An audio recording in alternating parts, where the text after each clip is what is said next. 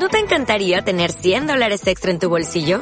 Haz que un experto bilingüe de TurboTax declare tus impuestos para el 31 de marzo y obtén 100 dólares de vuelta al instante. Porque no importa cuáles hayan sido tus logros del año pasado, TurboTax hace que cuenten. Obtén 100 dólares de vuelta y tus impuestos con 100% de precisión. Solo con Intuit TurboTax. Debes declarar para el 31 de marzo. Crédito solo aplicable al costo de la presentación federal con TurboTax Full Service. Oferta sujeta a cambios o cancelación en cualquier momento.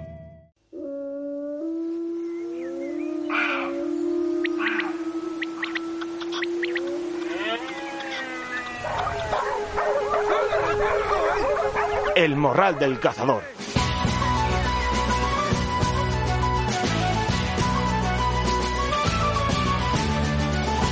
Muy buenos días, morraleros y morraleras. Bienvenidos a vuestro programa cinegético semanal. Bienvenidos al morral número 272 y al que, bueno, también damos la bienvenida es al calor, porque madre mía, qué calor nos espera. Va a apretar Lorenzo de narices, eh, lo que va a provocar, bueno, pues que en muchas zonas del centro hacia el sur se adelanten aún más las cosechas y, bueno, pues se empieza a cosechar un poco antes de lo que estaba previsto. Y un verdadero problema para todas las especies que nidifican en el suelo y que o bien están incubando o bien, bueno, pues ya han sacado su prole adelante y apenas tienen días de vida y buscan el alimento y el refugio la frondosidad de, de, la siembra. Especies que anidan en el suelo o especies que se refugian en las siembras, como los corcinos. Así que, bueno, pues esperemos que este adelanto de la cosecha no perjudique demasiado a, a todas esas especies. Luego, ni que decir, tiene el ejército de rapaces, garzas, gaviotas, cigüeñas que encuentran eh, su mejor aliado en las cosechadoras para alimentarse. Eh, oportunistas siempre ha pasado, pero de unos años ahora, bueno, pues su número se ha incrementado sin control alguno y acaban con todo. Gazapos, perdigones, codornices, etcétera, etcétera. Reptiles, anfibios, de todo. Esto habría que controlarlo de alguna manera, pero no. Es más fácil culpar al sector cinegético del descenso en la población de perdices, de codornices o de anfibios, o es más fácil eso en vez de hablar de la realidad de lo que acabamos de comentar o como por ejemplo del uso de pesticidas y herbicidas que no sé si os habéis dado cuenta pero el otro día eh, en una reflexión de, de, nuestro amigo José Antonio Pérez eh, Garrido el presidente del CCB eh, siempre comprometido con el aporte de datos para los censos para proyectos como el de Coturnis por ejemplo con anillamientos de codornices bien pues José hacía un comentario muy acertado y es que es verdad que este año parece que se ven bueno pues los márgenes eh, desde la carretera con más cobertura vegetal bancales eh, con más maleza dentro de, de, las siembras con márgenes que se ven más verdes eh, las lunas de los coches se llenan de insectos muchos más que otros años eh, yo solo he notado, la verdad, que desde mucho antes, o sea, hay años atrás, era sobre todo, pues eh, empezaba en el mes de junio, julio y tal, pero es que este año, desde el propio mes de mm, abril, ya tenías la luna del coche llena de insectos. Quizás eh, tenga que ver con la subida de precios de los combustibles y de los pesticidas, pues está claro que sí. Así que bueno, pues este año en muchas zonas agrícolas tenemos la oportunidad de ver y comparar con otros años cómo evolucionan las polladas. Y me gustaría que nos lo contarais a los amigos del Morral. Eh, ya que al haber más cobertura vegetal, bueno, pues van a tener más protección y al haber más insectos, pues van a tener más alimento, más proteína, que bueno, es básica, como bien sabéis, eh, para esos primeros días mm, de vida de, de, los pollitos. Aparte, por supuesto, del no usar pesticidas que va a favorecer seguro que no haya tanta mortandad de, de animales, de pollos en el mes de, de, septiembre, que sabemos que da un bajón terrible. Así que lo dicho, que no hay mal que por bien no venga, en el caso la subida de los precios de todo, y en especial de los carburantes, que por otro lado, bueno, pues es vergonzoso, pero eso ya es algo que no vamos a entrar a, a, valorar hoy en el Morral, pero lo que sí que vamos a entrar a valorar es el contenido del programa de hoy, programón, programón el que tenemos por delante, porque en primer lugar, pues como todas las semanas, eh, haremos el resumen de noticias de la mano del portal Cazawar, continuaremos con la sección de Hans, eh, con las mejores ofertas de caza, tanto caza mayor como caza menor que nos acercan todas las semanas, desde, desde hans.com y cerraremos el morral con el tertulión de todas las semanas con tres buenos amigos. Y hoy un tema bastante bastante importante y que seguro que va, va a crear controversia. Y es que bueno pues vamos a hablar de la perdiz roja de la perdiz de granja y de la perdiz salvaje. Vamos a desmentir bulos y vamos a explicar eh, bueno pues esa necesidad que tienen ambas de entenderse eh, vamos a hablar de pues, cómo conseguir perdiz de buena calidad genética, eh, la importancia de no soltar perdices de mala calidad, cómo es la crianza de cautividad, cómo es la crianza en estado salvaje. Vamos, un pedazo de tertulia de la mano de Salvador Sánchez de la granja de la Nuestra Perdiu, eh, de Ángel Arroyo de la granja de los Hornillos y completará la tertulia mi tocayo Javi Parra, gestor y guarda de, de los Llanos del Caudillo que bueno pues cada uno va a dar su visión una tertulia con los puntos de vista diferentes pero que estoy seguro que os va van a encantar y del que vamos a sacar muchísimas conclusiones. Y bueno pues eh, yo creo que de antemano antes de, que lleguemos a la tertulia lo voy a decir claramente, donde hay una peli salvaje, que se quite el resto. Pero todos sabemos la realidad de la roja y no por culpa de los cazadores. Eh, aunque los animalistas quieran echarnos la culpa a los cazadores de que acabamos con las poblaciones de perdiz, todos sabemos eh, el daño de dónde viene, ya que cada año las cazamos menos porque vemos que van a menos. Así que, como digo, dejando claro que donde se ponga una salvaje que se quite el resto, dejando eso claro, decir que más que nunca ambas se necesitan. Así que de verdad que no dejéis de escuchar la pedazo charla que nos van a brindar estos tres enamorados de la perdiz roja. Y poco más, que como podéis escuchar tenemos un morral supercargado que espero que sea de vuestro agrado y que antes de ir a las noticias, como todas las semanas, nos tenemos que dedicar, nos tenemos que rendir a todos nuestros oyentes y por eso saludamos a todos los amigos y amigas que nos escuchan desde las diferentes redes sociales como Facebook e Instagram o desde las diferentes plataformas como Spotify, Evox, Google Podcast y como no, a todos los oyentes desde el Valle de Toranzo en Cantabria que nos escuchan a las 7 de la mañana y a la 1 de la tarde todos los domingos desde la cadena Filin en el 107.6 de la FM. Y los amigos de la montaña leonesa, pues también pueden escuchar el morral en la radio Montaña Leonesa todos los martes y jueves a las 6 de la tarde y los domingos a las 12 de la mañana. Y como digo todas las semanas, encantados de poder llegar a cuantos más cazadores y más gentes que no conocen el mundo de la caza, que lo desconocen, y acercárselo para que de esta manera, bueno, pues puedan descubrir la caza de verdad y todos los beneficios que conllevan al medio natural y a las zonas eh, más rurales de, la España vaciada. Encantado de verdad que, que llega a todos los rincones o al máximo número de rincones de, todo, de todo el territorio nacional. Y como todas las semanas, pues vamos a hacer la mención al manifiesto de la Montería, en la que, bueno, pues os leemos ese extracto, esa recomendación para recordar a todos y a todas esos valores monteros y que no decaigan en desuso. Continuamos con las recomendaciones a los monteros en el apartado 2 sobre la incorporación a la montería y que dice así.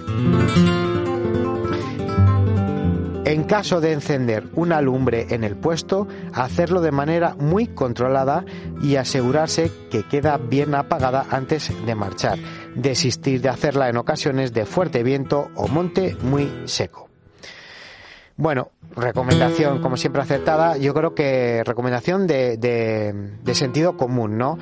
Hay zonas en las que no está permitido hacer fuego, ni en verano, lógicamente con, más motivo, y en invierno tampoco, porque son zonas protegidas y bueno, pues eh, estamos bajo el yugo de, una multa que bueno, pues puede ser importante. Lógicamente, si no nos queda más remedio porque tenemos mucho frío, está lloviendo, necesitamos calentarnos, pues lógicamente, oye, Mm, vale más eso que, morirse de frío o, coger una hipotermia. Pero bueno, siempre, siempre con sentido común. Lógicamente, si estamos a principio de, temporada, en el mes de octubre, y estamos en Castilla-La Mancha, en una montería, pues creo que a poca gente se le ocurriría encender una chasca, ¿no? Porque la podemos liar, la podemos liar muy gorda. Pero, por ejemplo, pues en el mes de diciembre, enero, febrero, meses en los que el campo tiene humedad, eh, siempre con sentido común, insisto, en una zona bien delimitada, con unas piedras, eh, que no haga mucho viento y si realmente lo necesitamos, pues oye, bienvenido sea. Es verdad que hoy en día, pues hoy el textil que tenemos a nuestra disposición no es como el de antaño y hay eh, ropa muy técnica, ropa térmica que nos permite mantener eh, el calor, cosa que, antiguamente no pasaba, que bueno, entonces estaba más justificado el, que se encendiera una chasca en el monte pero si no nos queda más remedio, pues adelante, pero si no, pues oye, con cabeza y, siempre con, sentido común. Y nada, pues tras hacer la mención al manifiesto de la Montería, nos vamos a las noticias de la semana y ya sabéis que si parpadeáis os lo perdéis porque esto es caza en estado puro. Vamos a escuchar como todas las semanas la recomendación que nos hacen desde Mutuasport, la aseguradora de los cazadores, que como bien sabéis pues patrocinan este programa. Mutuasport es la compañía de los cazadores. Participamos activamente con las federaciones de caza para fomentar la seguridad y prevenir accidentes de caza. Asesorando al cazador, contratando en función de sus necesidades, revisando sus pólizas, resolviendo sus siniestros. Queremos ser tu compañero de caza. Te protegemos mientras cazas para que no tengas que preocuparte por nada. Seguro del cazador, cotos de caza, monterías batidas y ganchos, juntas directivas de cotos de caza, perros de caza, realas, guardas de cotos de caza, competiciones y entrenamientos, clubes deportivos y campo de tiro. Mutuasport. Siempre pensando en la seguridad de los cazadores y de la actividad cinegética.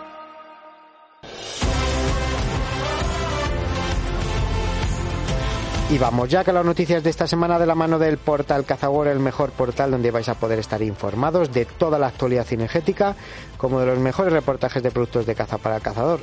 Como al igual, bueno, pues podéis disfrutar de auténticos reportajes que son documentales de días de caza, reportajes grabados y editados con todo el gusto del mundo desde ese punto de vista más constructivo para acercar la caza más pura y más real a todos los cazadores. Si entráis en el portal de Cazagor o os suscribís a su canal de YouTube de Cazagor vais a poder disfrutar de varios vídeos, como por ejemplo Cazadoras eh, Soloñac tras las perdices de Guadalajara, una nueva aventura donde acompañamos a cuatro cazadoras de la marca Soloñac en una jornada de caza tras las perdices en la que aprovechan bueno pues para presentarnos la gama de Soloñac que ha puesto y que ha creado a disposición para la mujer cazadora. Un maravilloso documental que podéis ver ya en nuestro canal de YouTube en cazador.tv o en www.cazador.com, donde también podemos leer que la Orden de Vedas de Murcia contará con dos nuevas modalidades para controlar la chilla del zorro y el rececho de jabalí. Próximamente se publicará en el BOE, que establecerá la nueva normativa como los cupos y fechas para cazar cada especie con el único propósito de controlar la población de ambas especies. La primera de las modalidades se lleva a cabo atrayendo al zorro mediante la chilla que sirve para emitir el sonido de una presa herida ante el cual acudirán los ejemplares a batir.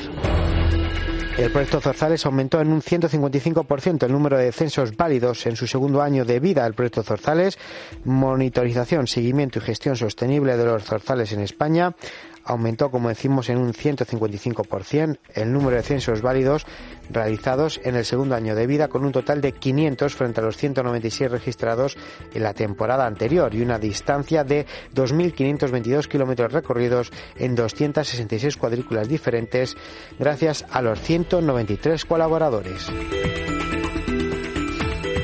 Barcelona impulsa otro nuevo plan contra los jabalíes y gastará más de 120.000 euros. Les pareció poco el intentar eh, vacunar para que las hembras no fueran fértiles, cosa que les ha salido el tiro por la culata porque se han visto hembras con los crotales puestos que han, que han parido. Por lo cual, bueno, pues esa inversión, ese, esos planes contra los jabalíes que, que, que propusieron desde, desde el Ayuntamiento de Barcelona, para los alrededores, pues un auténtico fracaso con una inversión bastante grande. En este caso, 120.000 euros van a gastarse en capturarlos, además de otras acciones preventivas, y van a reforzar las capturas de jabalís programadas con trampas en ocho puntos conflictivos con un presupuesto, como decimos, de ciento, casi 130.000 euros. Casi medio millar de alumnos de educación infantil y primaria en Castilla-La Mancha se acercan al mundo de la cetrería. Unos 450 alumnos del Colegio Nuestra Señora de los Infantes de Toledo participaron el lunes pasado en una actividad volando por la naturaleza eh, lo que les permitió acercarse al mundo de la cetrería promovida por la Federación de Caza de Castilla-La Mancha en colaboración con los archivos españoles de cetrería. La iniciativa descubre los valores que esta práctica de caza encierra y el papel que juega en la conservación del medio ambiente, declarada Patrimonio Cultural Inmaterial de la Humanidad por parte de la UNESCO en 2010. La cetrería está intrínsecamente ligada con valores como por ejemplo la nobleza, la fidelidad, el amor, el respeto y la protección de las aves rapaces. Dos cabezas de corzo y una de ciervo han sido descubiertas en el interior de un vehículo que circulaba por un acotado de la comarca del Cerrato Palentino. Tras el registro, la Guardia Civil identificó a varios individuos que se habían desplazado desde Córdoba eh, con un corzo y con un venado y que ambos carecían de precintos y de documentación para acreditarse de su legal procedencia. La Real Federación Española de Caza denuncia el adoctrinamiento animalista del nuevo currículo de la ESO y bachillerato que tendrán que estudiar de forma obligatoria los alumnos entre 12 y 18 años, donde se incluyen conceptos como derecho de los animales y semejanzas y diferencias de los animales como seres sintientes con los seres vivos no sintientes. La Federación Andaluza de Caza recupera la campaña La Caza también vota, creada e impulsada por primera vez en 2016 por la propia Federación Andaluza de Caza para introducir la caza y el medio ambiente en la campaña electoral en Andalucía con motivo de las elecciones autonómicas convocadas para el próximo 19 de junio. Al igual que las anteriores campañas de 2016 y 2018, el objetivo de la caza también vota será conseguir que todos los partidos políticos se posicionen públicamente sobre la actividad cinegética y expliquen sus propuestas y programas electorales en materia de caza y medio ambiente. Y la justicia vuelve a dar la razón a Fundación Artemisa y confirman la legalidad del plan de gestión del lobo en Cantabria. El Tribunal Superior de Justicia de Cantabria ha desestimado el recurso presentado por Ecologistas en Acción contra el plan de gestión del lobo en Cantabria, mediante el que se controlaba la población de la especie antes de aumentar su protección con la entrada en el Lespre y condena a Ecologistas en Acción a pagar las costas del juicio.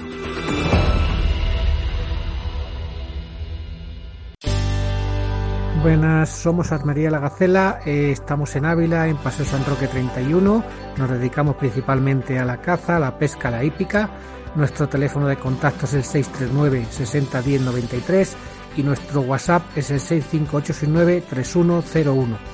Estamos a su disposición tanto en tienda como por teléfono, como en nuestra web armerialagacela.com, como en Facebook e Instagram. Muchas gracias a todos y les esperamos.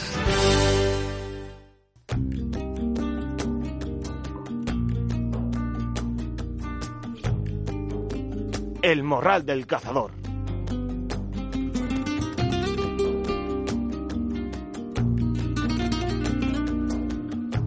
Bueno, morraleros, pues como cada 15 días están ya con nosotros los amigos de la sección de Hans, de www.huntts.com y como cada 15 días está también con nosotros su director, Miguel Arjona. Miguel, muy buenas y bienvenido al Morral. ¿Qué tal estás? Hola Javier, pues mira bien, la verdad es que muy bien. Bueno. Ya con, con mucho calorcito y que está el tiempo un poco loco. Bueno, bueno, un poquito, un poquito de calorcito, que vamos, cualquiera se piensa que estamos en agosto, todavía queda para la media veda, ¿eh? O sea que a ver si sí, alguno sí. se va a liar y no, no, no, no, que no, se va a despertar por la mañana y va a decir, madre mía, vaya calor. Así No, que, ya se sabe que, que llevamos varias, varias primaveras que en Madrid no hay temperatura ambiente de 20 grados. O sea, pasamos de frío Sí, sí. a calor, pero así. No hay término repente. medio, no hay término La verdad medio. es que sí, se nota, se nota. bueno, hablando de media veda, ¿tenéis ya algo preparado para la media veda de este año? ¿No? ¿Tenéis alguna oferta? Supongo que sí, ¿no? Sí, ya he oído cocina, ya por fin eh, hemos empezado a recibir algunas ofertas y, y poco a poco las vamos subiendo a la web, así que ya como las has pedido varias, varias veces, pues ya vamos teniendo alguna cosilla de las que entendemos que pueden ser publicadas. Muy bien. Pero vamos, con mucho, con mucho follón, porque, eh, bueno, eh, pues estamos eh, llevando gente fuera. Eh, tenemos varios safaris eh, que nos han pedido, que hemos podido cerrar. Tenemos Muy bien. Sí, cacerías en Rumanía, tenemos cacerías, ya no solamente las batidas, que tenemos algunas cerradas para, prácticamente el primer grupo ya lo tenemos cerrado, sino que también, eh, pues, eh, eh, al Corzo con, con un cliente nos vamos ya mismo, a Rumanía. Eh, juegan estado dos grupos en Argentina. Tenemos un León vendido para el mes de octubre. O sea, eh, paquetes de facos para ahora para junio. O sea, que estamos muy, muy contentos con la caza internacional. La verdad es que muy, muy contentos que, que tenéis a los socios de Hans repartidos por medio mundo. sí, claro, eso, eso es. Muy bien. Sobre, todo eso, pues ilusionados, como siempre.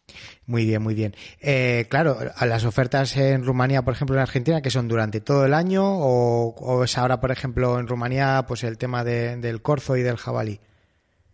Claro, en Rumanía ahora mismo eh, estamos hablando de, las, de la caza en, rondas nocturnas también, en esperas al jabalí y luego a los corzos, a los corzos. Que habrá una calidad superior a la, o sea, calidad mm. que serán corzos más grandes que los de aquí, ¿no? Bueno, hay de todo, como aquí. Hay de todo. Lo que sí que hay sobre todo es mucha densidad. Hay mucha densidad. Sí, pero es el corzo centroeuropeo tan grandón de la zona de Hungría, de la zona de, de Rumanía. Sí, te, encuentras unos mm, corzos muy grandes, pero que tampoco te creas que hay esa gran diferencia en ese sentido, ¿sabes? Hay corzos muy grandes eh, lo que sobre todo es que hay muchos, hay muchos en las llanuras, en la zona de, de, Arad, que es donde vamos a ir, y, pues ahí hay mucho, mucho corzo. Muy bien, muy bien, muy bien. Bueno, y cuéntanos qué ofertas nos, nos traéis eh, para estos próximos 15 días a todos los oyentes del Morral.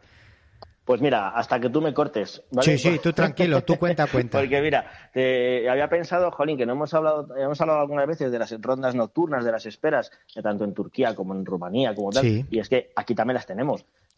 es importante que la gente eh, tenga opciones de dónde poder ir. Ahora mismo estamos en, buena época para ir a, cazar eh, jabalí en espera y jabalí en ronda. En ronda, sí. Eh, lo que pasa es que yo creo que no todas las autonomías lo permiten, los, los recechos nocturnos. Hay algunas que sí y otras que no. En Castilla-La Mancha creo que sí que se puede. Eso es, efectivamente. Sobre todo lo tenemos en Castilla-La Mancha. Claro. Y, luego, claro, ya de media veda, pues alguna cosita de palomas y, y de tórtolas en Marruecos. Pues a ver, cuando tú quieras. Cuenta, pues nada, empieza, empieza por las, las esperas y, y los recechos nocturnos, que la verdad, yo te voy a ser sincero, las esperas están muy bien, pero un rececho por la noche a los jabalís, eso es, eh, porque es que no solamente ve jabalís, porque claro, tú estás en una espera y ves lo que te entra, pero es que tú haciendo un rececho por la noche es que es una auténtica pasada porque ves de todo. Puedes hacer un censo perfecto de los animales que tienes en, en, en, un acotado. Que sí, que sí, que está, es, una, es una barbaridad y, es muy entretenido. Por ejemplo, en la finca que te voy a comentar es, un, es, es una finca abierta y estamos hablando de un paquete de cinco jabalís, de cinco jabalís por 900 euros. Eh, cinco, jabalís y eh, machos, se supone, ¿no? Bueno, ah, bueno aquí lo que hay es el paquete incluye el guía y asistencia personalizada por un guía de caza. Eh, y luego, si se tuviera que quedar una noche más, serían 150 euros. Aquí, digamos que lo que mm, pagas es. o sea, tienes el paquete de cinco jabalís que lo podemos haber hecho de, de 10, ¿vale? Porque son. estamos hablando de un, precio por daños, efectivamente, de 150 euros el jabalí, eh, ya sean machos o hembras. Perfecto, pues Obviamente las cochinas con rayones no se consideran tirables. Claro. Claro, claro. Bueno, pero eh, está fenomenal, vamos, me refiero, que, es, que es por daños, eh, o sea, no es decir... Está, está, claro que es por daños, entonces aquí se trata de, pues eso, hay muchísimo daño en la agricultura y entonces estás toda la noche. Si se dispara, se hiere o se falla algún jabalí, cuenta como animal a descontar dentro del paquete. O sea, es, es un paquete económico, porque como te digo, oye, pues eh, sale proporcionalmente muy bien de precio, eh, tanto si es una hembra, o sea, sí, sí, como si es un macho, te puedes, encontrar eh, grandes sorpresas Claro. Pues joder, dentro de ese paquete te matas cinco jabalíes y te has tenido la suerte de matar dos navajeros, no te digo ya que sean récord de España, y por cien, o sea, por 900 euros, fíjate tú qué bien. Claro que sí, por supuesto. Sí, sí. A mí este, esta opción me, me gusta. Además, luego puedes alquilar el arma y la munición por 10 euros.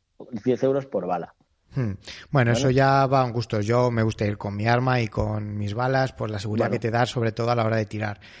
Claro, claro, eso ya cada uno. Eso ya es cada uno, pero bueno, claro, habrá mucha gente pues que a lo mejor no tenga opción o no quiera comprarse un rifle porque va una vez al año de caza y dice, pues mira, voy, eh, lo hago así y ya está, ¿sabes? Eso es.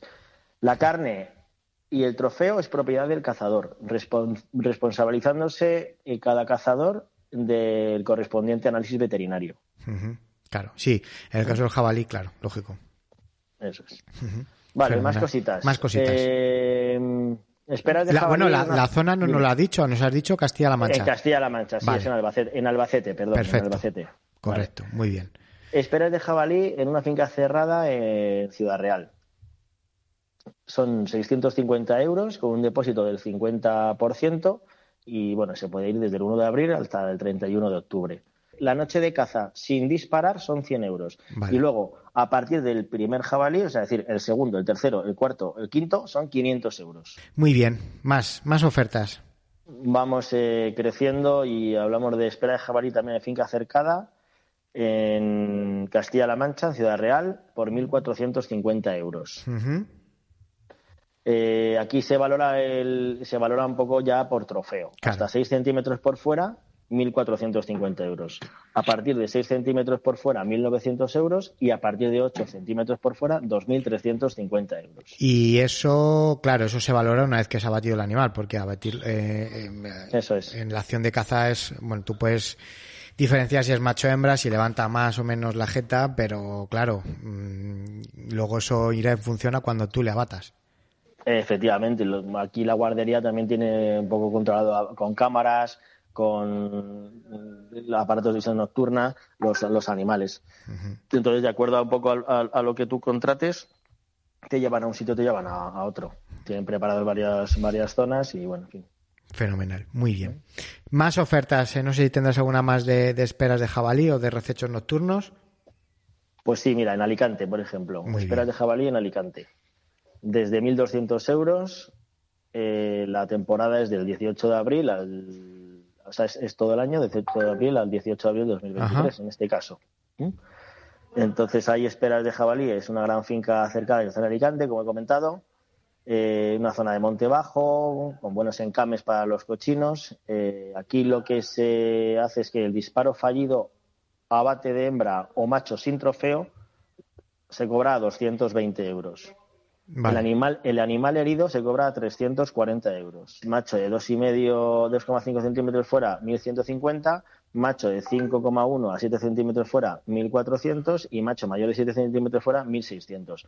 Aquí la, oferta es desde 1.200 euros y luego se explica en la descripción todas estas condiciones que te comentaba, porque al final hay algunas ofertas que no tienen un precio fijo. Claro, claro, que, varían, claro, efectivamente. sí. Conviene acceder dentro de la oferta cuando se vea eh, y no quedarse con los primeros datos porque algunas veces hay dentro de la descripción detalles importantes de cara a la contratación.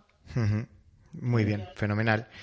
Muy bien. Y bueno, si quieres ya pasamos a alguna cosita de, media veda. Perfecto, sí, sí, cuéntame.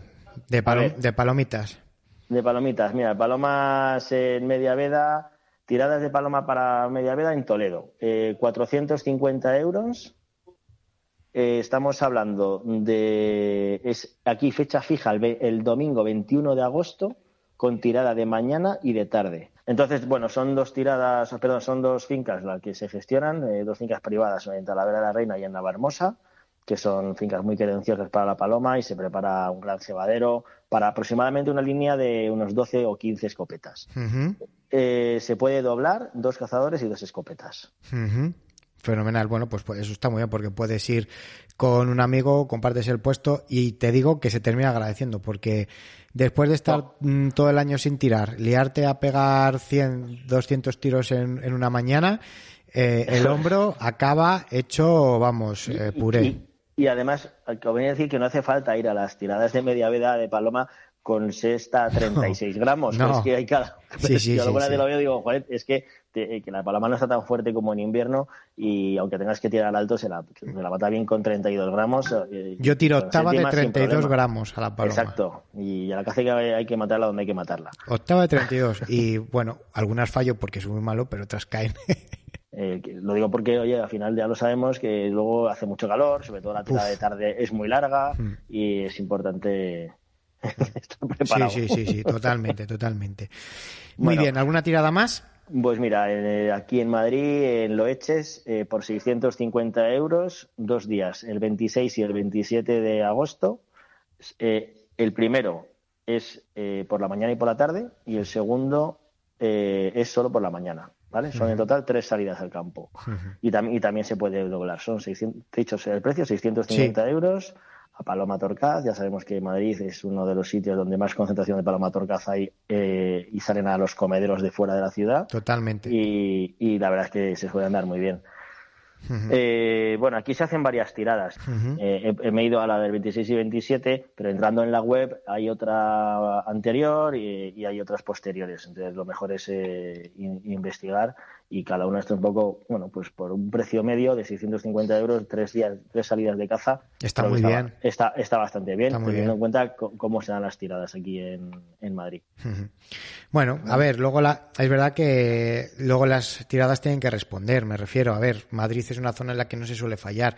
Lo que pasa es que eh, al ser una migratoria, es verdad que no migra tanto como antes, pero muchas veces mmm, depende de mucho de la climatología. A lo mejor tienes un día que te viene una tormenta, te mueve las palomas de un lado a otro, o bueno, pues oye, hay, cosas que hay que tener en cuenta, que esto no es sota caballo rey.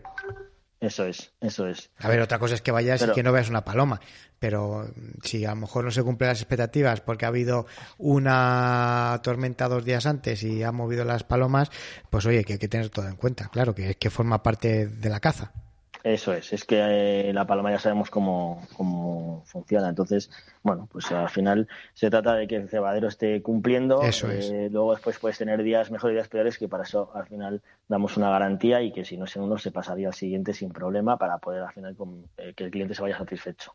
Fenomenal. ¿Alguna oferta más de palomas o no? Bueno, ahí no vamos a contarlo todo. Vale, hay más. Hay que meterse en la web, ¿no? Claro. Sí, sí, sí, sí, que la gente se meta a la web y filtre por paloma, eso es, media, o media veda, paloma torcaz y listo. Pero habías hablado antes de, sí. de, tórtolas en Marruecos también, ¿no? Sí, el tema de las tórtolas en Marruecos, que quería hablar con, de, sobre ello porque yo creo que hay un poco de, de desinformación a lo mejor o llámalo, la gente se piensa que, que, que, es que las tórtolas no vienen aquí porque vamos allá a cazarlas. No, no tiene nada yo creo que, que es, es, al revés, o sea, eh, vamos allí porque, porque no pasan, vamos allá a cazarlas porque ya no pasan, o sea, eh, no hay nada más que irse a Marruecos y visitar algunas de las zonas donde más, más se ha extendido el plan hidrológico que, que se viene desarrollando hace, hace años para darse cuenta de que las tórtolas no, no tienen por qué pasar el, las calamidades de cruzar el estrecho y de venirse a no, porque al final te encuentran allí su hábitat. Entonces, claro. dicho esto, pues oye, pues hay, hay muchas opciones de caza en un país que es prácticamente irte como a una tirada de, de palomas porque te vas el fin de semana. O sea, es decir, Marruecos desde el mes de julio de este año, desde creo que es el 15 aproximadamente de julio hasta el 15 o 10 de septiembre, eh, solamente se puede cazar eh, los viernes, los sábados y los domingos. Uh -huh. Entonces, se hacen grupos de mínimo cuatro personas, cuatro cazadores, y se, va, se vuela, eh, son tres días de caza y, y, y, cinco de, o sea, cuatro de estancias. En total son cinco días. ¿vale? Uh -huh. Digamos que se sale el jueves.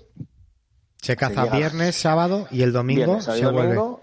No, se caza viernes, sábado, domingo. Y el, y el lunes, lunes, se vuelve. Se vuelve, se, se vuelve. vuelve. Son cuatro, cuatro de estancia, tres de caza. ¿Y el precio? Encima son 2.100 euros. Y está incluido absolutamente todo menos los cartuchos. Y eso sí que hay que decirlo, es importante porque los cartuchos allí son caros. Estamos hablando de 10, 12 euros la caja. Fíjate, sí, sí. ¿Vale? ¿Y el avión Entonces, también está incluido o no, no? No, no, no, ah, no, vale. no, el avión no. Vale, vale. Vamos, nosotros en Hans estamos eh, con todos estos eh, viajes que te he comentado antes, sí, sí. Eh, estamos gestionando absolutamente todo a los clientes. Ah, Obviamente, claro. el vuelo lo tienen que pagar ellos porque nosotros no tenemos constancia de cómo, de en qué precios oscila. Ya sabes que puede mm. variar mucho. Entonces, mm. pero, pero la tranquilidad es que todo se lo gestionamos nosotros. Vale, fenomenal. ¿Vale? Muy bien. Todas sí, sí, eso está muy bien. Entonces, es. eh, no pasa nada. Eh, En la oferta se verá que es para grupos mínimos de cuatro. Si resulta que alguien está interesado en ir, eh, nosotros nos encargamos de cerrar el grupo.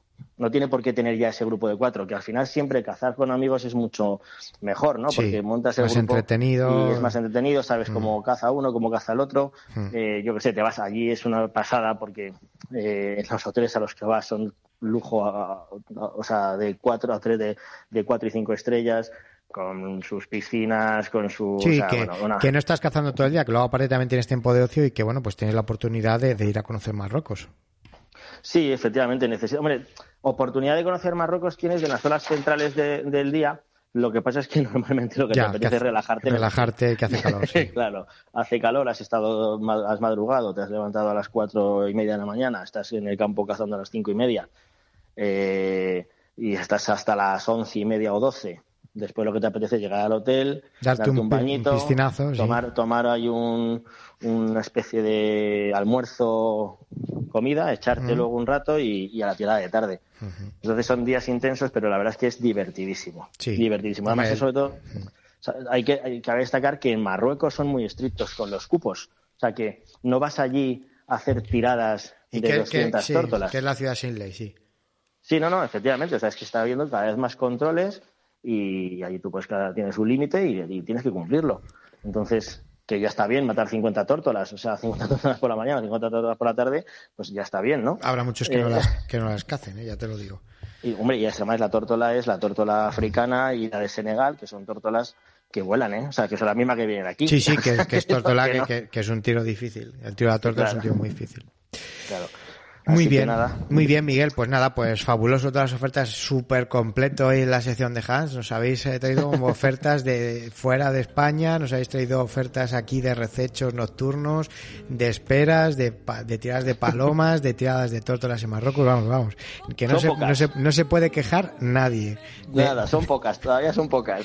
Bueno, pero como tú has dicho, hay que dejar a la Sí. gente ahí, hay que poner un poquito el anzuelo para que la gente entre en la página web y, y entre y, bueno, pues navegue un poco por todas las ofertas que probablemente se sorprendan y quizás encuentren algo que lógicamente no podemos hablar de todo aquí, que esté hecho a su medida. Así que nada. Sí, y sí, no, no, que era, yo son pocas en la web, que tenemos que trabajar para tener ah, todavía bueno, muchas sí, más, sí, por supuesto, por para tener todas las alternativas. Muy bien. Recordamos Bueno. el número de teléfono gratuito por si alguno tiene alguna duda. Sí, es el 900-811-810. Fenomenal. Repito, 900-811-810. Muy bien. Y la página web www.huntts.com. Exacto, si te lo sabes tú mejor que yo. No, hombre, no. Eso sí, el número de teléfono no, pero bueno. Que Bueno, pues nada, Miguel, pues que se dé muy bien eh, este fin de semana y hablamos dentro de, de 15 días, ¿vale? Igualmente. Un abrazo Nada. muy grande. Vive la caza y buena caza para todos. Hasta luego. fuerte, Javier. Gracias, hasta luego.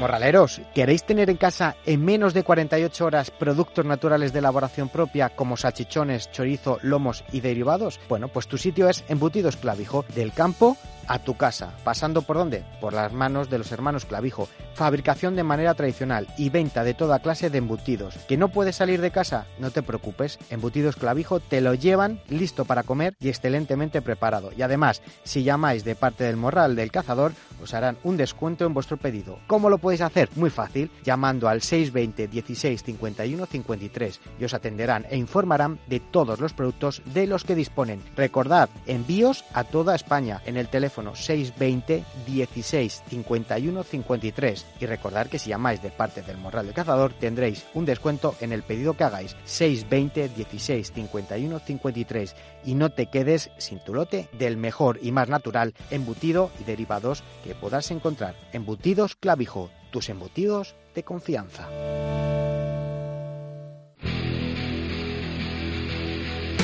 Surge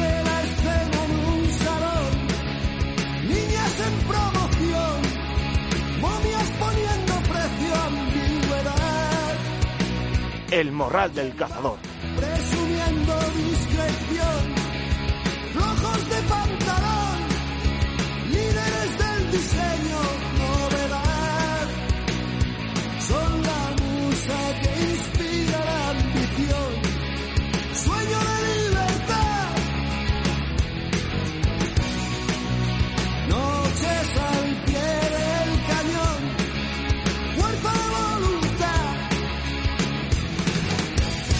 Bueno, morraleros, vamos con la pedazo de tertulia que os he preparado para hoy, que la van a hacer especial mis tres tertulianos de hoy. Vamos a tratar un tema como es el de las perdices de granja las perdices salvajes, un tema pues eh, que ambas perdices se necesitan, ya que como bien sabemos, bueno, pues los sitios donde queda perdiz pura y salvaje pues son escasos y la mayoría de las perdices que se cazan a lo largo de, de las temporadas, pues bueno, son reforzadas, son repobladas.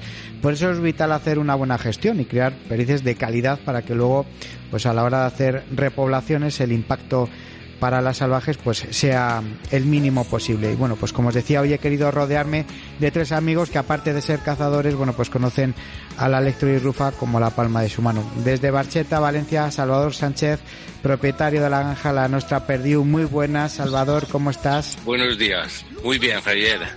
¿Todo correcto por Barcheta? De momento bien, de momento ya, ya se han terminado las lluvias, ya parece que venga a venir más buen tiempo y a ver si podemos avanzar faenas. Bueno. Retrasada la tenemos. Claro, es lo que te voy a decir, que supongo que estas lluvias habrán retrasado toda la apuesta de las perdices vuestras, ¿no? A ver, lo que es la retrasar la apuesta no, porque la apuesta nosotros, por ejemplo, les ponemos luz artificial, la zona donde estamos, pues para tener una apuesta regular, les ponemos luz artificial, porque ahora a partir de este, de este mes viene ya mucha calor, entonces las perdices ya empiezan a, a flaquear de puesta. Entonces, por mucha lluvia que caiga, variaciones de temperatura, pues siempre les puede afectar algo, pero lo que más nos afecta aquí, por ejemplo, e- es las altas temperaturas. Y la apuesta de momento podemos decir que este año está siendo bastante buena. En Bueno, ahora entramos a, a- a- a comentarlo, pero también nos acompaña desde Orusco de Tajuña, desde Madrid, Ángel Arroyo, gestor y propietario de la granja Los Hornillos. Ángel, muy buenas y bienvenido al Morral. Muy buenas, Javier. Un placer estar contigo. ¿Cómo estás? Sí, todo muy bien por aquí. Bueno. Perfecto. ¿Las perices bien? ¿Las tienes bien cuidadas? Bien, estamos ahí empezando también la campaña Muy bien, con muy bien. nuestro amigo Salva ya. Muy bien, muy bien.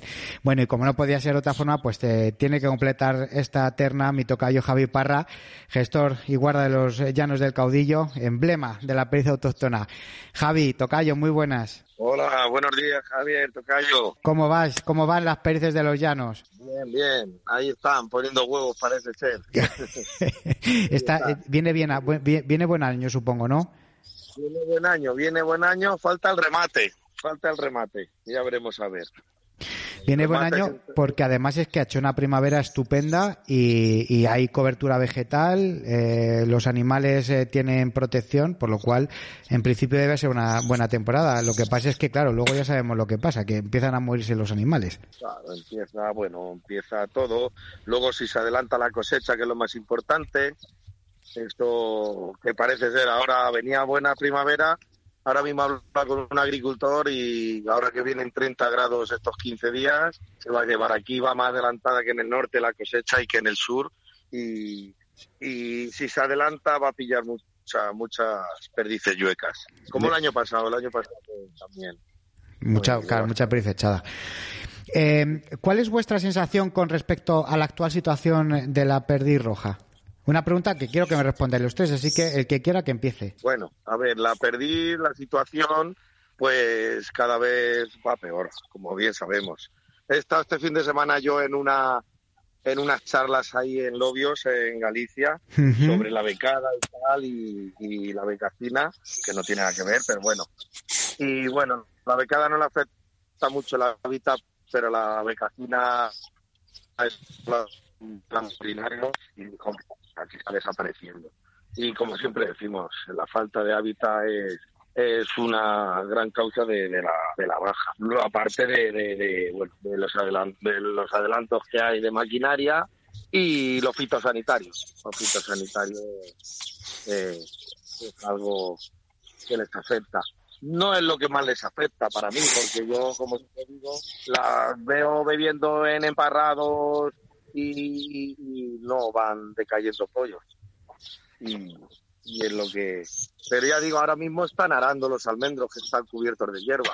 Claro. Ahora mismo están arando, claro, ha venido mucha primavera y están, bueno, echando herbicidas al lindes y etcétera. Pues mira, aquí en Valencia, claro, no, no estamos hablando de, de grandes zonas de, de cultivo de cereal, no se utiliza grande maquinaria. Entonces aquí la agricultura, la agricultura que hay más que nada, más que nada queda alguna finca grande. Las fincas de pequeños agricultores pues cada vez están más abandonadas. Entonces, por las perdices aquí, pues eh, depende mucho el éxito o el fracaso de, cada temporada, depende de cuando nacen los pollos. Nacen los pollos, tienen la suerte, la suerte de que en el sitio donde se ha echado la pareja, el agricultor no ha, no ha echado herbicida, está mantenido más o menos, pues tú suelen tener defensa y se crían las polladas. En los sitios donde da la casualidad que nace y, y no hay suficiente alimento de bichito y hay pequeño de esto, pues eh, eh, se suelen mermar más los bandos, ¿sabes? Lo que sí se suelen hacer son, son perdices muy, muy bravas, muy, muy esquivas, muy, no, no es como en las zonas más grandes de, de cereales que las perdices pues te ven más, tienen un comportamiento también más de vigilarte, de guardar la distancia. Aquí es pues, eh, eh, son, son más rústicas, ¿sabes? Y se hacen pocas, pero se hacen más, más, como si dijéramos más salvajes. Hmm, Sí. Pero que vamos, depende mucho, depende mucho de, aquí aún podemos decir que, que, que sea buen año de, de perdices o no, depende más que nada del tiempo que de la acción humana, ¿sabes? Aunque está claro y demostrado que aquí en, en los sitios donde se ha practicado una, una agricultura así de, de, agricultor, que digo yo, de, de no utilizar grandes, grandes maquinarias y sino ser más sostenible, se, se, ha criado bastante bien la perdiz, la verdad. Hmm. Pero como está todo tan abandonado ya, pues también, pues claro. jabalí y zorros de, de, de, más, pues merman mucho también. Hmm. A grosso modo, eh, estoy de acuerdo con los compañeros. Está claro que, que tiene muchísimos eh, que predadores y, y, que se cumple la frase esta de entre todos le mataron y ella sola se murió. O sea, creo que yo conozco muchísimos cotos por el, por el trabajo que tenemos. Hay cotos que jamás, que han cuidado muchísimo la perdiz y, se han visto abocados a soltar perdices porque, porque ha acabado el medio con ellas, por el tema de cerrarse los montes, entrar lo que hablábamos, los jabalíes, que está estudiado, es el mayor predador de nidos de perdices. Y hay otros cotos que la agricultura, lo que comentaba Javi, que sí, que está muy bien eh, eh, las jolladas y los nidos, pero es que ahora te adelantan la cosecha y te hacen picadillo. Hmm. Y encima esa agricultura ha sido succionadora de, de nidos, eh, porque era, por ejemplo, pues hierro, beza, cualquier cualquier leguminosa que las atrae muchísimo y luego se adelantan, claro, lo que lo que venía en positivo luego se hace en negativo. ¿sabes? y cada, cada está en un mundo, pero vamos, que de campo va para abajo. Yo lo, pues abajo ya, yo lo decía al principio, cuando hemos estado haciendo la editorial, que, bueno, pues al final, eh, tanto la pérdida salvaje como la pérdida de granja no tienen más narices que, que, llegar a entenderse y además es que una se beneficia de la otra. Eh, ¿Cuál es el principal problema que pensáis vosotros que, que hay ahora mismo con el tema de, de las, eh, de las sueltas de perdices? Mira, el principal problema, el principal problema que veo yo que hay aquí y lo que he podido ver en otras comunidades tam, eh, también están por el estilo es los permisos. Es el soltar perdices de forma legal, no, no tener que ir bajo manga. ¿Sabes lo que quiero decirte? Hmm. Porque tú ahora, por ejemplo, tú ahora, por ejemplo, tú, tú tienes una sociedad de cazadores o, o tú eres gestor de un coto, tú has hecho un plan técnico de cómo vas a aprovechar el, el, coto, pues tú tienes que ser el gestor y el que decida las actuaciones que se tienen que hacer ahí. Si tú crees que este año debes de soltar X perdices, pues tú debes de notificar a la administración, mira, eh, eh, por lo que sea hemos decidido eh, soltar este año, si estábamos soltando 200 o no estábamos soltando ninguna, vamos a, este año soltar 500 o 400, las que sean.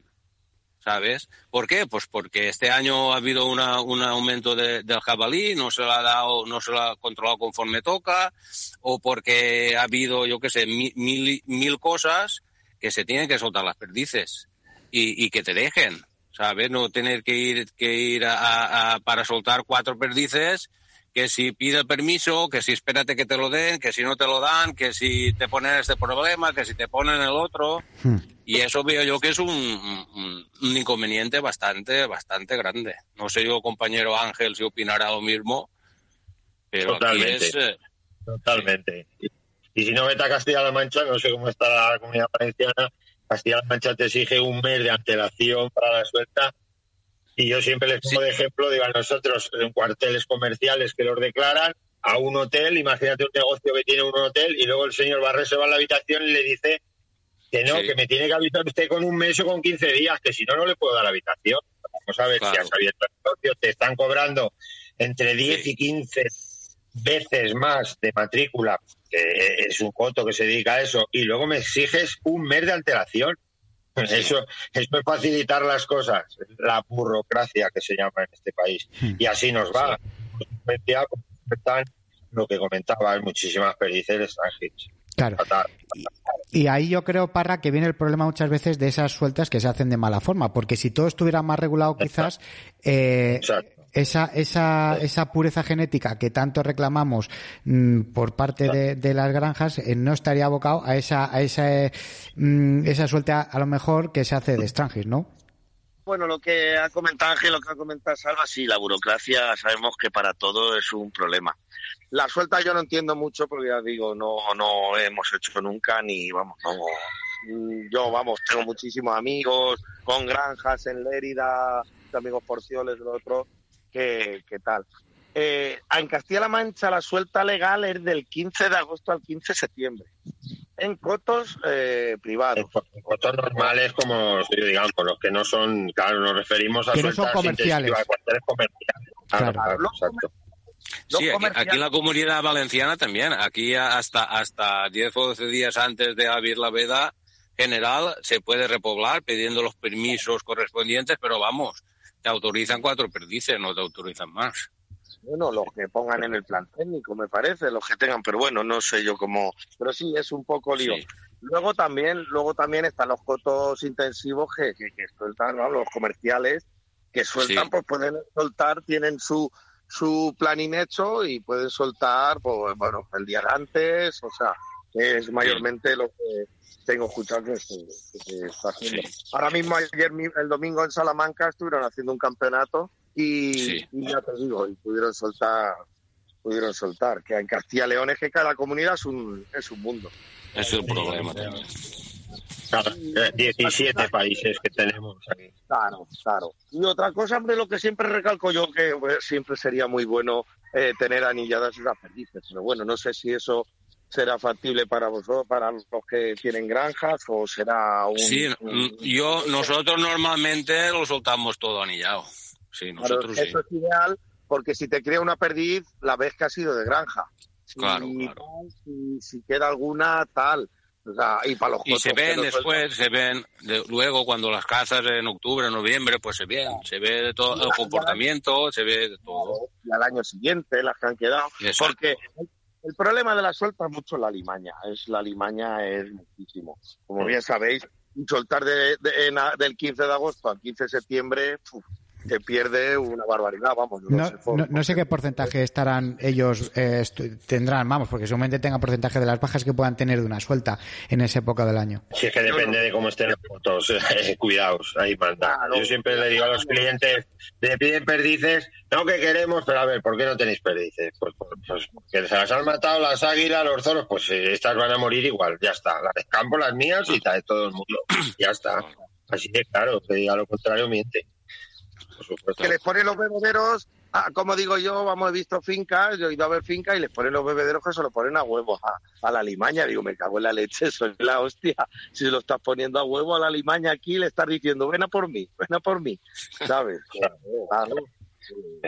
Sí, pero eso, eso por ejemplo, el que, el que hace una repoblación con perdí de granja, por buena, pura y salvaje que sea, pues siempre lo tienes que tener en cuenta que, que un animal, un animal que se cría en una granja, por, por buena que sea la granja y por buena que sean las perdices, pues no puede ser igual nunca que un, que un pájaro de campo, está claro. Pero cuando, cuando haces una repoblación, pues ya haces contando de, de que vas a tener una merma, que las que se queden van a aprender, y, y, y vas a y ese es un, un trabajo un poco a medio largo plazo no de decir bueno pues eh, eh, yo quiero soltar perdices este año y, y- y que me y que me críe cada bando que me críe 15 o 20 eso Claro. es engañarse también Claro. Eso es, otra, eso es otra pregunta que quería. yo no sé, yo, vamos, conozco mucha gente y eh, así que tiene su granja o cotos intensivos y lo de que criar la perdiz, eh, es- yo para mí es un mito, que críe la perdiz de granja. En, en- Sí, en- no, no, para ver, eso de mit- eh, mito sí que te lo puedo desmentir sin, sin, eh, si- sin eh, utilizar esta, esta charla para hacer ningún tipo de publicidad a, a la perdiz de granja, No, sino que no, no. a- Ya, ya, no. hablar de hablar de lo que de lo que es la perdiz, la perdiz de granja cría muy bien en el campo. Lo único que pasa es lo que he dicho, lo que he dicho al principio.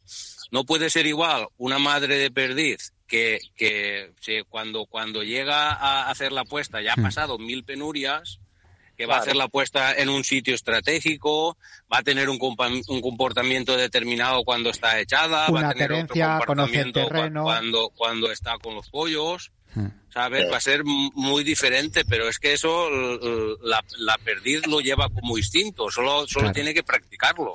Claro. ¿sabes? Entonces, voy a ponerlos un, ejemplo, un ejemplo para que, para que, a ver, para cualquier persona que sea mejor reticente a, creerse lo que estoy diciendo, voy a poner un ejemplo que se puede, que puede llevar a cualquier debate que se haga, debate que se haga sobre perdices. Tú imagínate que sueltas dos perdices, por ejemplo. Bueno, tienes dos perdices en el, en el coto, ¿vale? En- o en una zona. Vamos a poner una zona.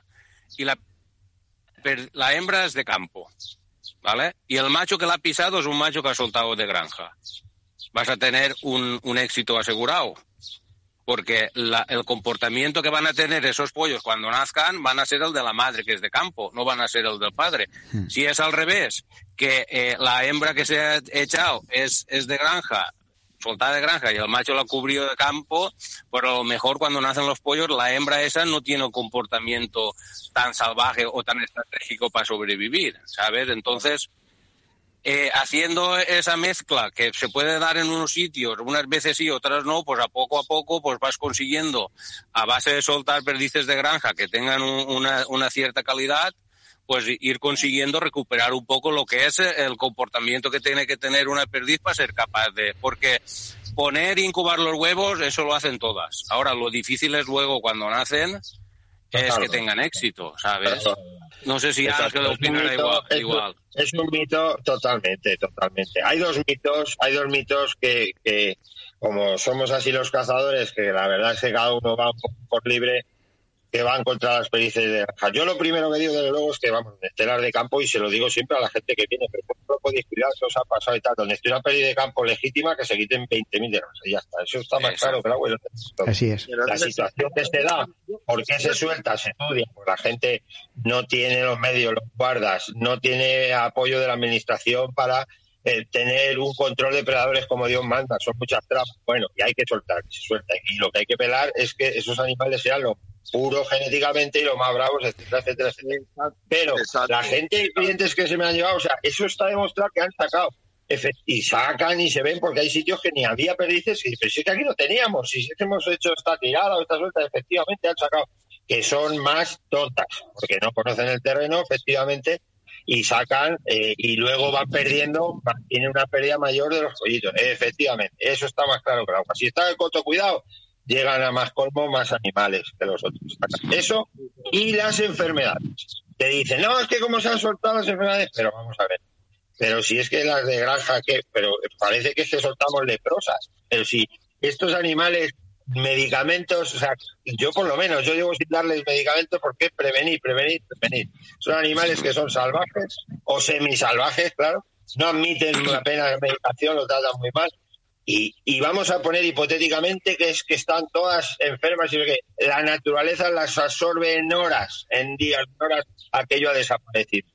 Y, ya está, y no, que dicen que han desaparecido por las otras, ya es y la perdiz de granja debe existir. O sea, yo estoy a favor porque lo primero, el campo ya no da las perdices que antes, porque da mucho trabajo, la agricultura más, más tan avanzada y tal.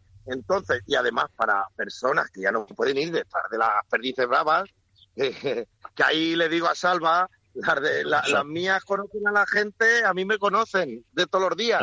Me quedo en Mm. 10. Y este año me he ido tres días a cero y haber visto 100 perdices tranquilamente, 100 o 100 y pico perdices. con testigo. Y Javi, Javi que te diga también que estuvo aquí y me conoce Sí. y lo que me costaba llegar a ella. Esta, como digo yo, no conocen a nadie. Las salvajes y, y gente que viene del monte dice, me cago en 10. Estás a medio kilómetro, ya te están a- avistando. Pero bueno, eso es un... Yo Pero- creo, yo creo que es Es diferente el terreno, claro. Y aparte que es diferente el terreno, yo creo que hay, hay dos formas de enfocarlo. Una, eh, el que quiera a lo mejor hacer una repoblación en su coto eh, para recuperar las poblaciones de perdiz y otra cosa son los cotos intensivos, las zonas intensivas, que eso no, no tiene nada que ver. Pero en las, eh, en, tanto en una como en otra, yo lo que sí que eh, sí- creo que es de vital importancia es eh, que no haya hibridación, o sea, buscar esa pureza genética que yo supongo que a vosotros, eh, Salva y Ángel, os la exigirán desde, desde Sanidad, ¿no? Desde la Administración. A ver, aquí en la comunidad valenciana aún no lo han hecho. Yo lo he hecho por mi cuenta, yo llevo años Lo haciendo sé, lo análisis. sé, lo sé, lo sé. Este año, este, este año he hecho más, he hecho ya, co- como decíamos, un- una certificación ya para tenerlo, pues para, si alguna comunidad me lo exige. Pero aquí en la comunidad valenciana sí que, sí que vinieron, sí que vinieron a traer muestras y, y- luego, pues, eh, como no es mentira, como no es mentira se puede decir, independientemente del gobierno que estuviera, porque ahora sí que la verdad, ni me acuerdo el gobierno que estaba. Pero, pero mm, lo dejaron en un cajón. Claro, es que eso- Vinieron, claro. te molestaron las perdices, sangralas, pínchalas, cógelas, estrésalas y luego que lo dejen en un cajón. La por falta de fondo. Claro. Aquí, aquí en Castilla-La Mancha no lo sé a ciencia cierta. Dicen que, que sí, pero vamos, no, no, no lo creo. Dicen que, que tiene que tener un 90-10. Que bueno, yo no sé. No lo sé. Ángel, ¿tú lo sabes? Pero, Mm, Sí, Castilla, bueno, tienen lo de siempre, lo que hablamos. Cada administración lleva una historia y hay granjas declaradas puras funcionando en Andalucía y otras que se dicen que son hibridadas en Castilla-La Mancha. O sea, eh, lo de siempre, lo de siempre, un desastre. Porque no se ponen de acuerdo con los patrones genéticos. Cada uno escoge una cosa y entonces lo que es para uno A, para otro es B. Claro, pero eso es lo que no puede ser. O sea, eso de cara a la pericia, eso sí que no es, eso sí que es perjudicial y no es ningún mito el que lógicamente, bueno, pues haya granjas que quieran hacer más negocio y introduzcan a lo mejor periz eh, chúcar a lo mejor que tiene una apuesta superior y el beneficio que se tiene es mayor. Y eso es lo que no puede ser. Porque luego a la hora de soltar sí que existe una hibridación porque ahí sí que puede mezclarse una chúcar con una, una, una periz, eh, una lecturirrufa. Entonces ahí es cuando viene el problema. Y yo creo que eso es en lo que la administración tiene que obligar a, a la- a las granjas a hacer un trabajo de genética lo más pura posible. Claro, la que lo ha hecho bien, porque no te pueden decir, vamos a analizar, son todas hibridadas, pues que hay. La que lo ha hecho bien, la administración que lo ha hecho bien, como por ejemplo Extremadura, es tener ellos una granja de puras y empezar a dar y a proveer a los granjeros con perdices puras y ya sabe gradualmente que todo lo que se suelta y lo que, todo lo que crían es puro, claro.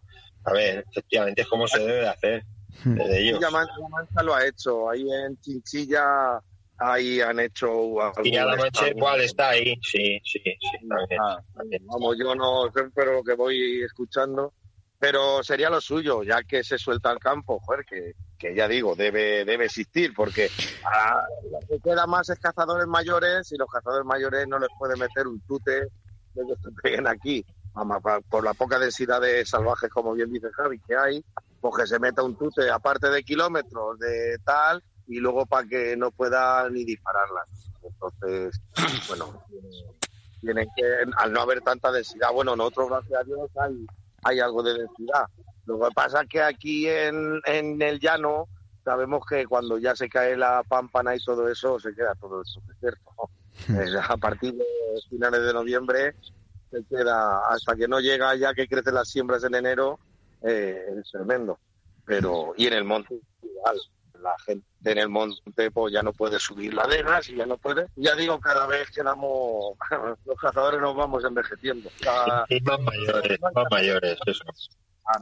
Ayer, en la, ya digo, ayer en la reunión que estuvimos en Galicia, este fin de semana, había 400 personas y toda la gente mayor, para, no sé si habría un 10% de, de, de jóvenes de, de jóvenes de 30 para arriba. cuidado. O sea que, Eh, la alimentación de la perdirroja eh, cuando cambia de, de la granja al campo es, uno- es un factor importante. ¿De qué manera les afecta? Yo te voy a decir, me, me- me- me tiraré, dice, te tiras los mocos, mejor, pero a mí, las mías no, no las afecta, sinceramente. Yo, que están con su piezo y tienen ya cereal, eh, tienen, eh, yo les tengo los comederos de campo que se usan para que los conozcan. Y como normalmente siempre es en la temporada ya ha llovido y ya hay verde y tal, siempre, porque yo las he hecho, las he hecho verde de, de aquí de los huertos que hay en el pueblo, de la Vega, y se lo sorben, les encanta, claro, y lo conocen instintivamente y a mí jamás, jamás se me han muerto los perdices que me hayan dicho que están delgadas, que no sabía comer y se han muerto. O sea, yo es que no sé de si sería un caso raro, yo creo que es la mayoría en el fondo. Hay perdices que se han hecho como churros, está clarísimo, ¿no? y que no ven y que no ven el sol, a lo mejor, y que no ven predadores, que ese es otro tema, cómo se tiran las rapaces a los voladeros y los destrozos que los hacen, por la noche los búhos, por el día azores, águilas periceras, etcétera, etcétera, y los conocen, por supuesto, y hasta zorros que hemos tenido que nos han asaltado, claro. O sea, es que están a la orden del día ese conocimiento, ¿no? Instinto que, desarrollan, pero la alimentación, sinceramente, eh, cambian el pienso por el verde ya y, lo- y los y los pequeños eh, granos que hay en el campo, pero pero vamos, que ya cuando se suelta hay muchísima comida en el campo. Como no le vayan cambiando el alimento, vamos, como eh, las sueltas al campo y, claro, los animales perderán peso y, y morirán muchas. Como no las. Es lo que me imagino, porque aquí están acostumbrados. eh, yo, uno que viene a cazar, siempre viene todos los meses y todos los meses le analiza la comida. Y cada mes comen una comida diferente. Cada mes tiene una comida. Este mes hay granilla de uva tal, granilla de uva. Ah, Queda la ricia de cereal, cereal. Eh, Claro, bueno, entonces es lo que pasa. Y yo, yo bebederos y comederos no tengo ni uno en el Tolcoto, en las 4.000 hectáreas que habrá. Pero claro, estas son puras. Pero, pero yo, pero fíjate, yo, el tema de los comederos y los bebederos, sí, soy, soy partidario, pero luego también muchas veces creo que si no, por otro lado, no haces una gestión en cuanto a control de depredadores, que quitas jabalís, les das caña a los jabalís, al final, eh, yo creo que los, comederos y los bebederos es, es tontería. O sea, es, es, eh, si tú los utilizas con, como complemento a una gestión de control de depredadores, creo que es magnífico. Pero si no, en tu ejemplo, Javi, allí en Los Llanos es, es uno de ellos. Tú no pones comederos y sí que controlas depredadores y tienes perdices. Y bueno, la- no, la- no las que deberían haber, porque con la cantidad que quedan al final de año, luego es increíble. Pero bueno, es lo por lo que decimos. Sí, y luego aparte, los bebederos tienes que tenerlos muy, muy cuidados. El agua es muy complicada. El agua, vamos, bien lo saben eh, Salva y Ángel, que el agua, como beben todos los animales ahí, se empiezan a tra- bebe la paloma, bebe el otro, el zorro, y se empiezan a transmitir enfermedades entre ellos. Entonces, lo- vamos, ellos mejor lo sabrán, que nos digan. Los bebederos, por ejemplo, bebederos y, y comederos de, ca- de cara a la galería, a lo que es la, la, la gestión, pues queda muy bien, queda muy bien que, que se transmita a la sociedad que ahí pues beben toda clase de animales, ¿sabes? Porque eh, ¿tú por, qué pones bebederos? Pues para que beban las perdices, ¿no? Bebederos, pues, pues beben las perdices, beben los conejos, beben la- los, los gorriones, beben... Lo que hay que hacer es periódicamente, pues poner su lejía, pues tratar el agua que esté limpia y, y ya está. Si el agua está limpia, en el campo tampoco, tampoco es un mundo de gérmenes y de, de una No, paloma, no. pues tiene su, su higiene, el animal se limpia, si tiene su, su, su come su, sus sales minerales o lo que tenga que comer para desparasitarse, para todo. ¿Sabes? Y tampoco hay que transmitir tampoco el mensaje de que, No. de que cualquier cosa que no sea una perdiz va ahí a, a- a transmitir el tifus. ¿Sabes lo que quiero decir? No, no, pero que hay que los comederos y bebederos, los comederos y bebederos, el coto que los el que no los tenga y le vaya bien las perdices, pues estupendo, Eh, un- muy bien de categoría. pero hay que transmitir que comederos y bebederos deben de haber. Ahora, lo que no debe de haber son cu- cubos de basura o, o bidones med- medio, ro- medio rotos y, eh, con, el, con el agua negra y cosas que estén quitadas de, de- ¿sabes? Tiene que ser cosas que medioambientalmente no den mucho impacto. Para eso los, los bebederos y comederos, hay unos bebederos y comederos ahora que hacen, que hace una empresa o hacen varias, que en el mismo tiene comedero y bebedero.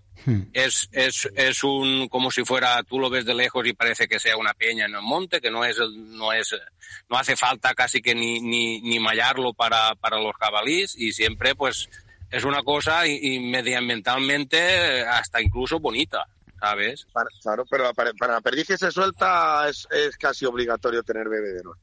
Porque Sí, el animal está acostumbrado, claro, es que si no, Sí. el animal está acostumbrado. Pero yo te digo, por ejemplo, las perdices que yo suelto, por ejemplo, la experiencia que nosotros tenemos aquí en las perdices que soltamos, las soltamos en verano, le ponemos comedero y bebedero, pero con las primeras lluvias, eh, el comedero y bebedero ya no hace falta que les pongan nada ya, ¿eh? Ya no hace falta, la- las perdices tienen su carencia, comen, beben, dejan lo que estábamos eh, comentando antes, que qué cambio hay, qué cambio hay eh, entre la- comer en la granja y fuera, pues hay un cambio muy sustancial, que es que en la, en la granja las perdices se llenan el buche hasta reventar, casi, y en el campo pues picotean esto, picotean lo otro, ahora ven un insecto, aprovechan y, y se lo comen. Es una alimentación, es una alimentación más, más eh, relajada, no es, exacto, no es de decir, eh, cuando le hace falta el verde, se hincha el, buche de verde, cuando le hace falta comer pedecilla, come pedecilla, en la granja pues muchas veces están abocadas a comer lo que se encuentran. Ahora le echan alfalfa, alfalfa, se, hinchan alfalfa, se pelean. Ahora le echan el pienso nuevo con los comederos o el trigo ya se lo han acabado, toda a pelearse para comerse el, y cuando lo sueltan en el campo, pues todo eso, todos esos hábitos van cambiando. Pero el Exacto. pienso es que da mucha sed, el pienso da mucha sed. Yo te lo Sí. digo por los hurones, los que comen pienso beben un montón de agua y los que comen comida con Conejos. caldo no, no necesita, conejos no beben agua. Por eso cuando se le suelta, es lo que decía Salva, en cuanto hay hierba, nada, eh, no les, es que ya no existe pienso y ya no tienen esa sed y esa necesidad, por supuesto. Es una cosa que ven claro en la granja. Pero que vamos, que ya se lo conocen todo y no tienen ningún problema. Y también estoy con Javi, estoy con él y mucha gente, claro, que hacía, no, es que hay que poner vederos para de campo, para que haya, que no, que no, que una perdiz en el campo. Y además hay cotos en España sin una gota de agua, demostrado que no tienen agua y sacan las perdices porque se alimentan de los insectos, de, de, de- Sí, de su, de ellos en los 15 días y ya luego ya está, real, ¿no? Son animales que están hechos a zonas desérticas totalmente. Sí, no lo necesitan. Es un error de muchos cazadores. Pon agua y tal, que vienen las perdices. Ahora, favorece, por supuesto que siempre favorece. Sí, toda ayuda es necesaria. Claro, todo lo que se ayuda a los animales es bueno, todo, pero, pero bien hecho, bien hecho. Pero que tienen otros problemas que lo sabemos mucho más gordos que, que el agua. eh, así de claro. Está, está claro. El, eh, el zorro da mucho trabajo, el- la limaña da mucho trabajo, entonces cada vez los guardas como sabemos todos, pues ya no están los antiguos que sabían eh, todo.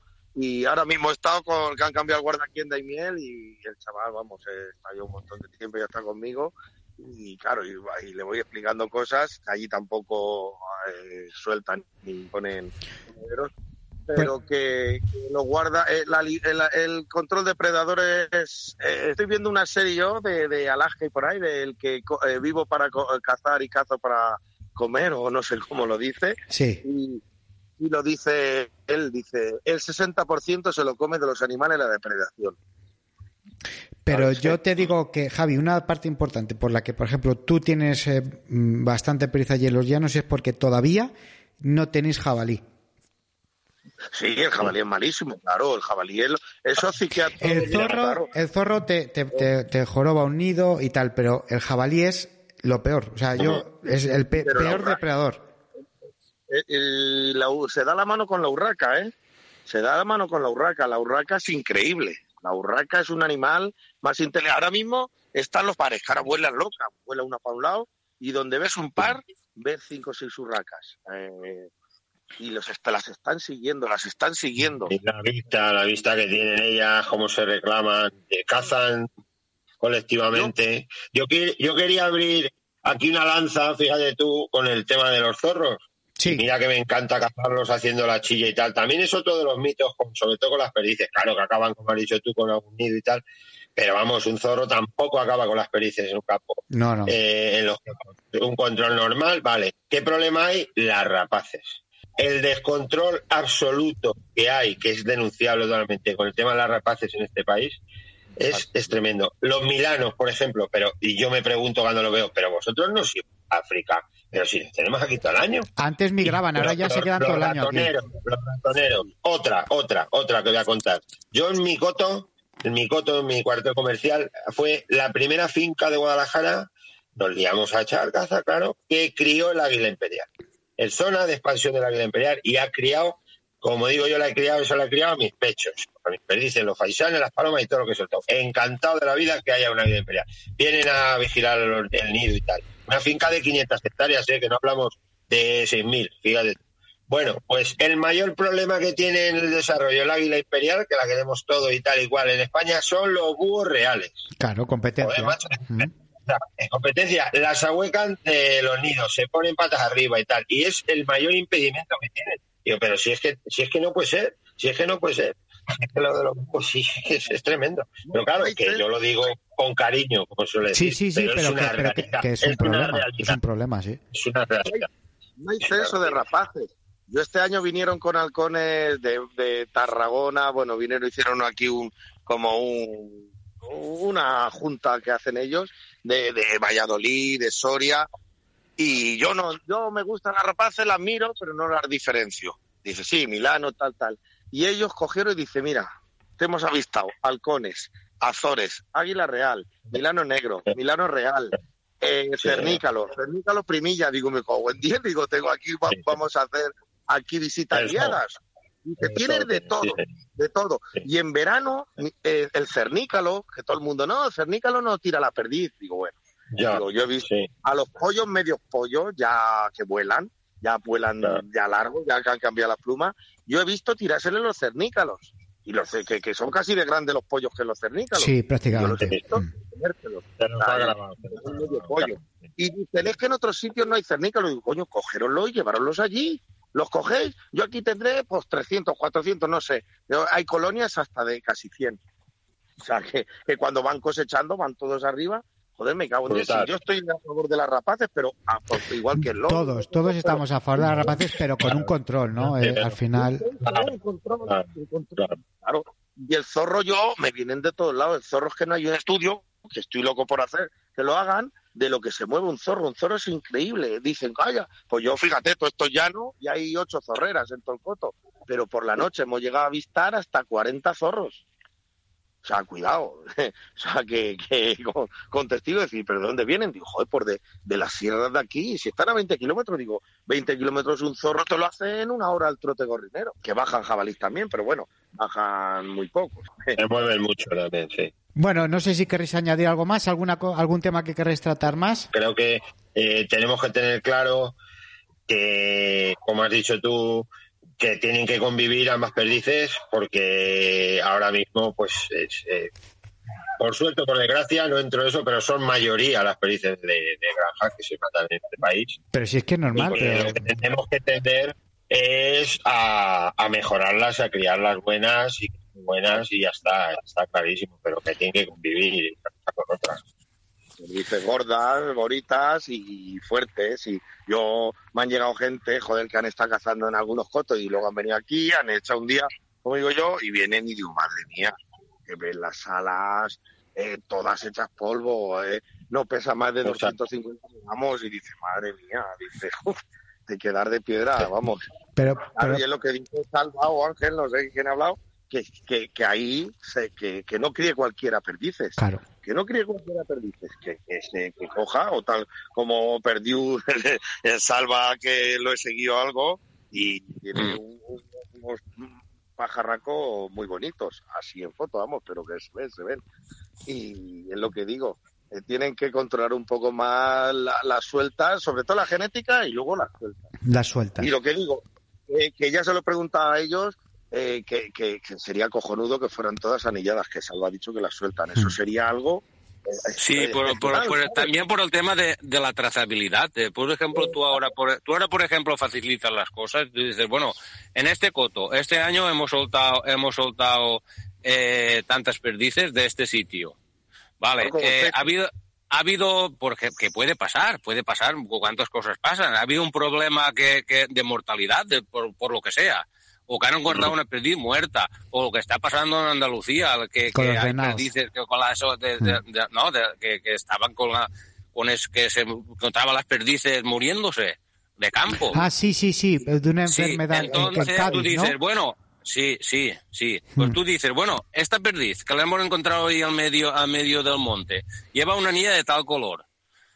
Te vas a- al registro de- de- del coto. Bueno, por esta anilla de tal color se soltó tal día, procede de tal granja, del lote tal, este lote ha comido esto, se ha, de- se ha medicado con esto, se han soltado con tantas días, y tienes una trazabilidad tal hasta del pienso y la, y la fábrica que, que, que esas perdices han comido.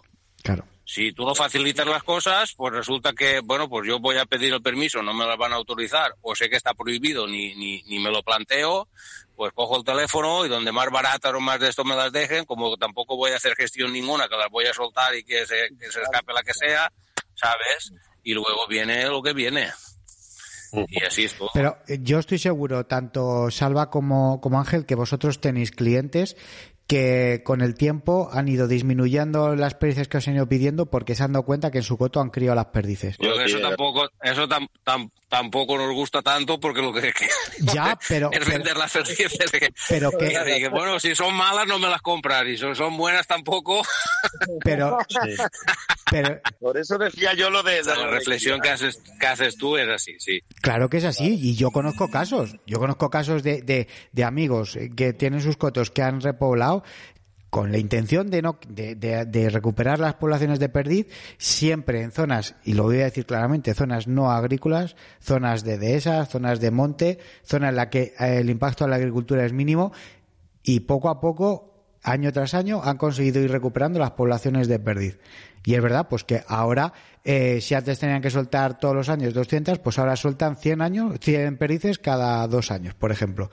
¿Por qué? Porque no lo necesitan, porque cría la perdiz. Eso sí será, pero vamos. Pienso que como se jodería, como, como dice Salva, el negocio. Pero vamos, que algunas granjas seguro que crían, porque yo sé que hay granjas con genética muy pura, porque aparte la sacan de los cotos, porque estamos nosotros de continuo. Yo tengo una gran alimaña que tengo también, eh, los que vienen a coger perdices. Hace como bien Pero más Eh, perdices de las que se cogían antes y más daño que se... No, no, para nada. Eso- Antes cogía mucho. Antes se cogían muchísimas más de las que se cogen ahora. Eso está claro. Oh. Sin parar todo el año. Todo el año, pero. Ahora han cambiado, es lo que hemos hablado, han cambiado otros enemigos que antes no había también. o sea. Sabemos todos los problemas que tienen y, y sabemos las soluciones. No se van a poner en práctica esas soluciones. Pero es que yo creo que si Al queremos... contrario, al contrario. Pues ahora, yo- perdona Javi, ahora ya sabes que están detrás de declarada perdiz, que, que, que, que está En con una tasa de una densidad en peligro y tal. O sea, vamos a ver. Eh, habéis creado, habéis, eh, se ha disparado las poblaciones de, de esos animales, de esos predadores, y ahora, ahora, ahora dais cuenta de eso, de ese tema. que Entonces, ¿esto cómo se come? ¿Qué, qué, qué pasa ahora? Es tremendo, lo de la administración es tremendo. Es tremenda, ahí llevas totalmente razón. Pues como digo yo también, ya que se subvenciona el campo, lo, ahí me meto un poco con, la- con los agricultores que me van a matar, pero bueno, ya me Te da igual. Pero, claro, pero es que joder, que coño, que, que, que obliguen. Ahora mismo no se tenía que hará nada, se tenía que ver antes, pero bueno.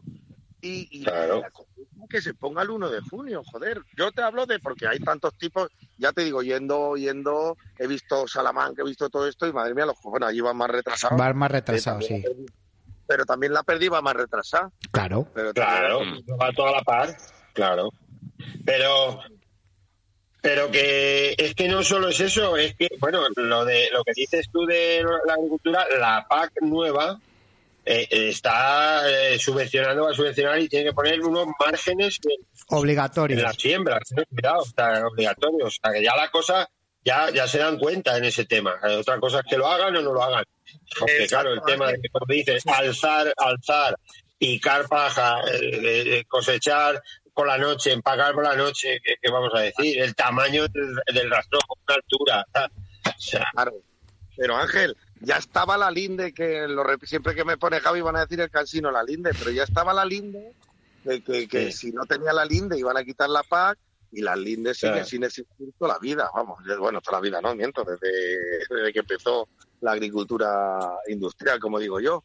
Y joder, las Claro. increíble. El otro día el nido que me vio un agricultor que había sulfatado la linde de un camino de una cuarta y media, tenía ahí el nido la perdiz hace 10 días con 12 huevos. ¿de ir?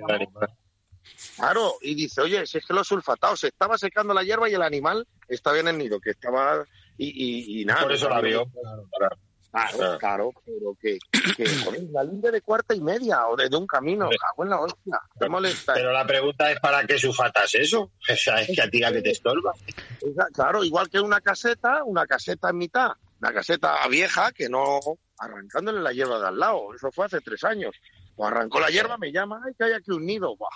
Eh, jo, déjalo, lo tapé ahí como pudo, venga, déjalo. Al día siguiente se la habían comido las borracas. ¿Sabes? Claro, pero joder, deja la hierba esa de la caseta. Me cago en todo.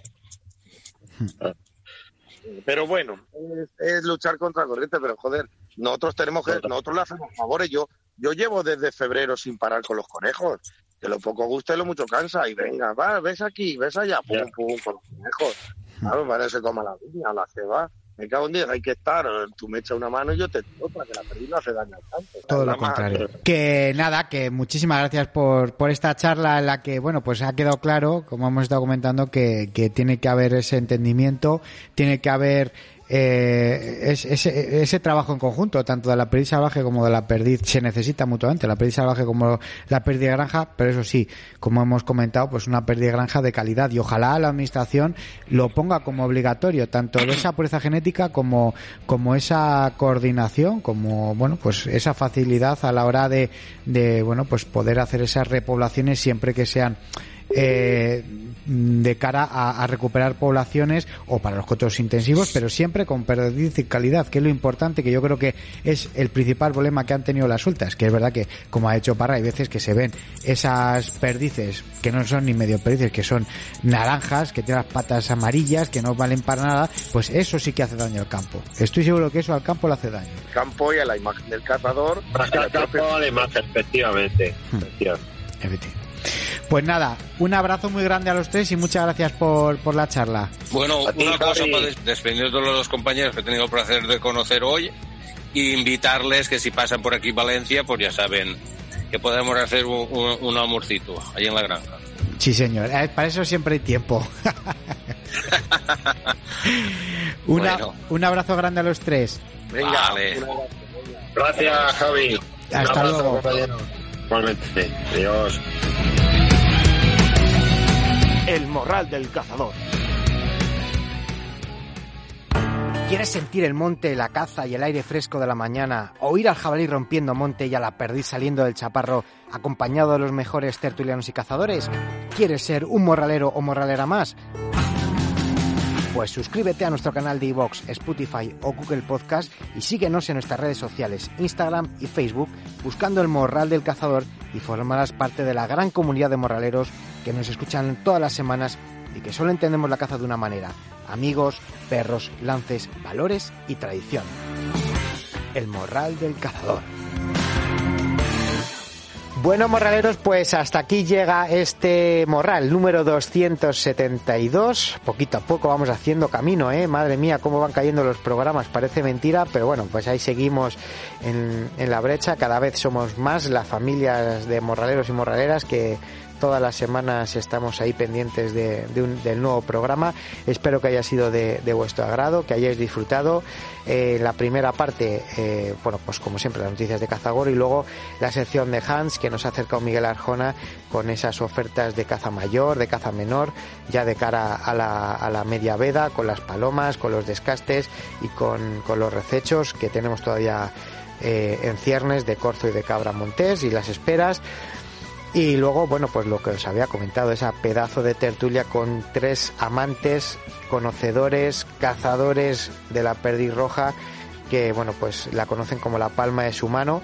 Eh, Salva Ramírez, eh, desde Barcheta, con su granja de la Nuestra Perdiu, desde Madrid, desde Orusco de Tajuña, Ángel Arroyo, con la granja de los Hornillos, y Javier Parra, eh, de los Llanos del Caudillo, guarda y gestor, bueno, pues hemos estado comentando y poniendo en común eh, lo que he comentado yo al principio, la editorial, la necesidad eh, imperial de que se tienen que llegar a entender la perdiz salvaje con la perdiz de granja. Se necesitan mutuamente porque si no, pues sabemos que eh, la caza de la perdiz tiene los días, los días contados.